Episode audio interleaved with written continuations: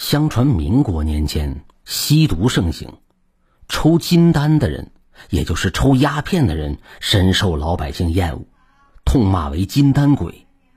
这些人抽的久了，面黄肌瘦，形同枯蒿，活鬼一个。他们抽的是卖田、卖地，甚至是卖儿卖女，什么都没有了就去偷。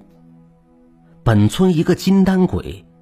晚上下人家的红薯地里偷红薯，主人心肠好，就当给他一碗饭吃。哪曾想这个人背着一袋红薯不往家走，径直出村换金丹去了。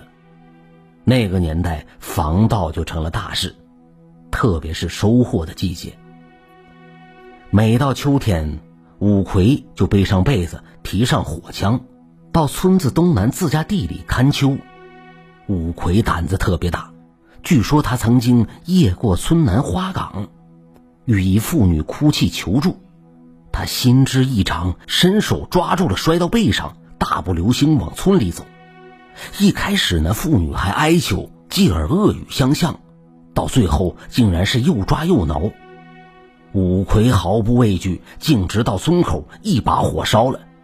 原来是一块烂棺材板。再看抓挠人的武器，是一根钉棺材的长钉子。五魁的赫赫名声由此传扬开来。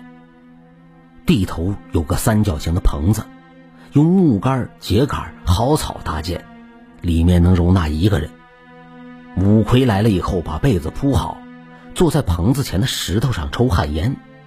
那支火枪不离左右，黑夜里烟袋锅里的火星一闪一闪。传出很远，旧时的老百姓也没个计时的工具，完全凭经验，凭感觉。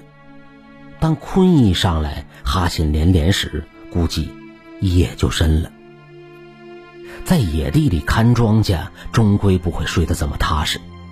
五魁在朦朦胧胧中看到草庵前有三四团火，忽前忽后，忽高忽低。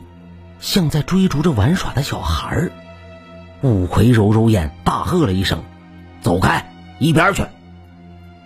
那几团火自顾自的蹦跳着，甚至离草庵越来越近了，极像是在挑衅。五魁看到威胁不管用，起来伸手摸起火枪，扣上扳机，伸枪瞄准，砰的一声，随着枪响，一溜火星往东南而去。五魁见走了，打了个哈欠，继续睡觉。约莫过了半个时辰，五魁忽然被叽叽吵吵的声音惊醒了。细听就在身边周围，五魁睁开眼，透过草庵的缝隙看，啊，到处是火团，似有千军万马，一定是来报仇了。有的声音说，在哪儿呢？有的声音说，在那庵子里。把他给我抓住，下油锅，抓住就割掉他的鼻子。哼，先把那庵子烧了。真的就听到擦洋火的声音，擦擦。五魁心想，烧了庵子倒不要紧，可不能烧了盖在身上的四两烂套子。随即翻起身来，拾到停当，走出了案子。这一看，五魁咯噔了一下，这么多。这么多离地三尺来高，遍野都是。有声音说：“出来了，拿走他。”全部小火团一时簇拥过来。五魁口里说：“好，来多少打多少。”抡起枪就砸。不曾想打一个来三个，打三个来六个，小火团源源不断，不计其数。人的体力毕竟有限。五魁累得气喘吁吁，浑身大汗。民间传说鬼闹人吃炒面，就是说被鬼闹死的人鼻子、眼睛、嘴巴、耳朵都被塞满了土。五魁多了个心眼儿，这样打下去，保准得累趴下。到那时候，只有吃炒面的份儿了。于是且战且退，慢慢向村边靠拢。小火团不依不饶，紧紧追随，并且叽叽喳喳的声音越来越紧。看来不为炒面不罢休！可是就这样狼狈回村去，传出去一世英名就全毁了。五魁边退边想，当退到村边时，五魁灵机一动，原来村南有块空地，村民们已经造好场地等待秋收。场地边有棵老柿子树，不太高，树枝伸手可触。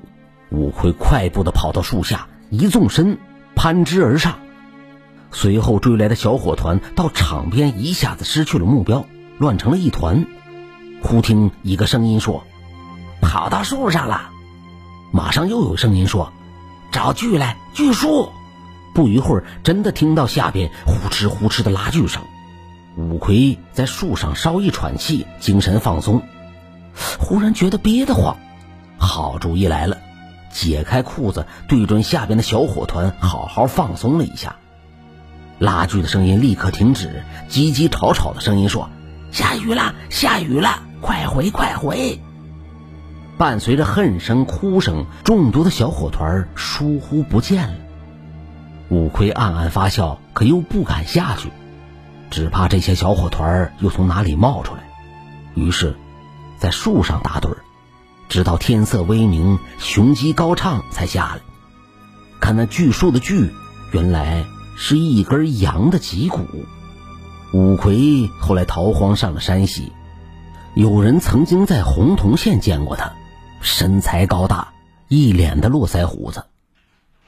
后有人问起斗鬼的事，五魁说：“哈哈，鬼不可怕，金丹鬼才可怕。”